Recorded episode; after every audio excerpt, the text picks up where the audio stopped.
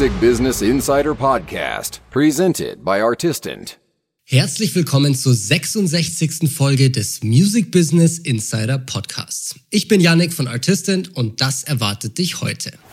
TikTok stellt sich gegen die Major Labels. Universal und Tidal entwickeln ein neues Streaming-Modell. Und was ist eigentlich Meta Verified? Das alles in dieser Folge. Viel Spaß! Und damit herzlich willkommen zur neuesten Folge des Music Business Insider Podcasts. Dem Podcast über News, Trends, Tipps und echtes Insiderwissen aus dem Musikbusiness. Wie in der letzten Woche schon mal angesprochen, passieren aktuell super viele spannende Entwicklungen in Sachen Musikbusiness, Social Media und Co. Auch heute habe ich wieder drei super relevante und potenziell echt wegweisende News für dich. Bevor wir aber gleich zu diesen Entwicklungen kommen, noch ein ganz kurzer Hinweis. Wir beleben unseren alten Newsletter wieder und zwar mit einem neuen, hoffentlich sehr coolen Konzept. Einmal pro Monat bekommst du in unseren Artistant Insights die wichtigsten News, Content Highlights, Tipps, Empfehlungen und vieles mehr. Hier geht es also wirklich darum, dir ganz kurz und kompakt den größtmöglichen Mehrwert zu liefern, ohne wöchentliche E-Mails, auf die du vielleicht gar keinen Bock hast. Das Ganze natürlich komplett kostenlos. Also, wenn du unseren Artistant Insights Newsletter erhalten willst, dann melde dich ganz einfach kostenlos unter artistant.de slash newsletter an oder schau mal unten in die Podcast-Beschreibung. Ich würde mich sehr freuen, wenn du mit dabei bist und morgen steht auch schon die erste Ausgabe an. Wenn du also die Februar-Ausgabe noch erhalten willst, dann melde dich am besten sofort an. Jetzt aber erstmal viel Spaß mit der heutigen MBI-Folge und unserer ersten Story. Los geht's. Insider Update. TikTok hat mit einer Gruppe von Usern in Australien einen ziemlich umstrittenen Test gestartet. Umstritten zumindest bei den Major Labels. Die Plattform hat nämlich einige Songs von den großen Plattenfirmen entfernt, sodass sie für neue Videos nicht verfügbar sind und bestimmte Sounds auf zuvor hochgeladenen Videos sogar stumm geschaltet werden. TikTok hofft hier wahrscheinlich darauf, dass der Entzug der Musik der Major Labels keine großen Auswirkungen auf die User hat, um eine Diskussion über den tatsächlichen monetären Wert von Musiklizenzen zu eröffnen. Das könnte TikTok wiederum in den Verhandlungen mit den Majors extrem helfen. 2022 haben nämlich bereits Verhandlungen zwischen den Major Labels und TikTok stattgefunden, weil die Major Labels für die Nutzung ihrer Musik an den Werbeeinnahmen von TikTok beteiligt werden wollten. Vertreter von TikTok haben sich jetzt auch vor kurzem mit den großen Plattenformen in Los Angeles getroffen, um Verhandlungen für die zukünftige Nutzung von Musik auf der Plattform fortzusetzen. Gleichzeitig hat TikTok einen ziemlich bedeutenden Streaming-Deal mit Snoop Dogg für den eigenen Musikvertrieb Sound On geschlossen. Dadurch war der Musikkatalog des Labels Death Row, welches Snoop Dogg vor kurzem übernommen hat, für kurze Zeit exklusiv auf TikTok und der Schwester-App Rezo verfügbar. Und weiterhin scheint es auch so, dass die Songs von Death Row auf diesen Apps und anderen Produkten der Mutterfirma ByteDance verfügbar sind, ohne dass eine der großen Plattenfirmen beteiligt ist. Es entstehen hier also auch schon die ersten großen Deals, welche die Major Labels komplett aushebeln. Die Australian Recording Industry Association, kurz ARIA, hat TikTok hierfür ziemlich kritisiert und bezeichnet diese Einschränkungen als frustrierend, da Musik im Herzen der TikTok-Erfahrung steht.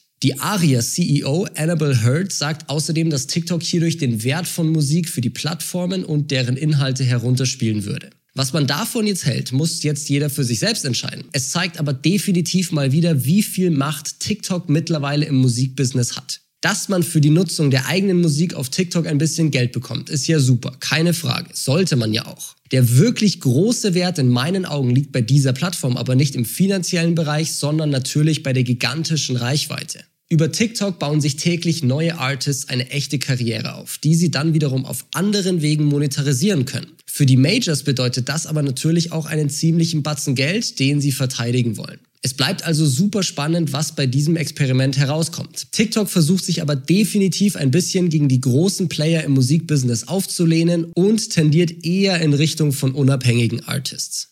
Für die zweite Story bleiben wir beim Thema Major Labels und auch im Streaming-Bereich. Die Universal Music Group, kurz UMG, hat nämlich eine Partnerschaft mit dem Streaming-Anbieter Tidal geschlossen, um ein neues Wirtschaftsmodell für Streaming zu entwickeln, das Artists besser belohnt. Die beiden Unternehmen werden untersuchen, wie Musikdienste und Plattformen durch die Nutzung des Fan-Engagements einen größeren kommerziellen Wert für jeden Artist-Typ erzeugen könnten. Mit Artist-Typ sind einerseits DIY, Indie und Major-Label-Künstler gemeint. Ihre Forschung wird auch verschiedene Wirtschaftsmodelle untersuchen, die das Wachstum von Abonnenten beschleunigen, die Fanbindung vertiefen und diese Fans besser monetarisieren können.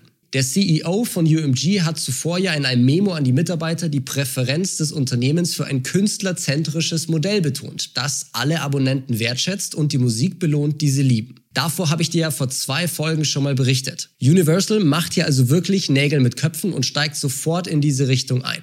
Die Partnerschaft von Tidal und UMG zielt darauf ab, zu überdenken, wie Tantiemen nachhaltig für eine Vielzahl von Artists auf Tidal und natürlich hoffentlich auch auf vielen anderen Plattformen verteilt werden können. Ich bin wirklich sehr gespannt, was bei dieser Zusammenarbeit so entsteht und welche Ergebnisse am Ende dabei herauskommen. Ein neues Streaming-Modell wäre wirklich überfällig in meinen Augen und vielleicht gibt das ja den nötigen Anstoß dazu. Wobei man natürlich auch sagen muss, dass andere Anbieter, wie zum Beispiel diese oder auch SoundCloud, hier bereits vieles versucht haben. Bisher scheiterte es aber wohl noch an der übergreifenden Zustimmung, gerade von den Major-Labels. Vielleicht ändert sich daran ja jetzt etwas, wenn Universal als größtes Label der Welt jetzt auch bewusst daran arbeiten will. Es bleibt also sehr spannend und wir können eigentlich nur hoffen, dass sie hier schnell zu einem Ergebnis kommen, das für alle Artists ein Vorteil ist. Und abschließend haben wir noch eine interessante Entwicklung aus dem Hause Meta, der Mutter von Facebook, Instagram, WhatsApp und Co.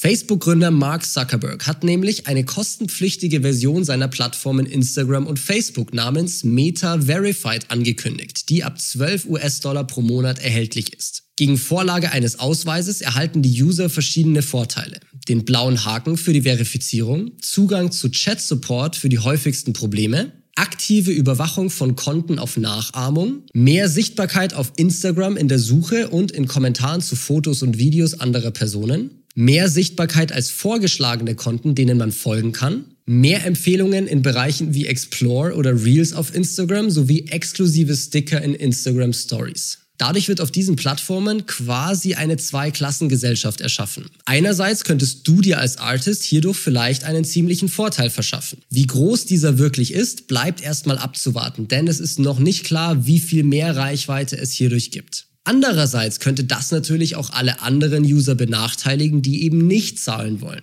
Twitter hat vor kurzem ja ein ähnliches Premium-Modell namens Twitter Blue gestartet. Dieses bietet zahlenden Usern zwar keine generellen Support-Vorteile, rankt sie aber beispielsweise höher in Konversationen und erlaubt auch längere Videos. Meta kopiert das quasi eins zu eins und hebt es durch diese ganzen potenziellen Reichweitenvorteile nochmal auf ein anderes Level. Aktuell wird Meta Verified nur in Australien und Neuseeland getestet, soll aber dann nach erfolgreichem Test natürlich auch bald weiter breit ausgerollt werden. Ich bin wirklich sehr gespannt, wie sich dadurch die Dynamik auf diesen beiden Plattformen verändern wird. Wenn es in Deutschland irgendwann dann verfügbar ist, sollen wir es dann mal ausprobieren und dir von den Ergebnissen berichten? Schreib mir deine Meinung hierzu doch unbedingt mal. Ich bin sehr gespannt auf dein Feedback. Das war's jetzt aber wieder für diese Folge des Music Business Insider Podcasts. Ich hoffe wie immer, dass dir die Episode gefallen hat und du einiges lernen konntest. Natürlich freue ich mich auch sehr über Feedback, Anregungen für zukünftige Folgen oder auch eine Bewertung auf deiner Podcast-Plattform. Und falls du es noch nicht getan hast, dann folge auch gerne dem Podcast und unseren anderen Kanälen. Jetzt aber erstmal vielen Dank fürs Zuhören und bis zum nächsten Mal. Deine Musik hat's verdient, gehört zu werden.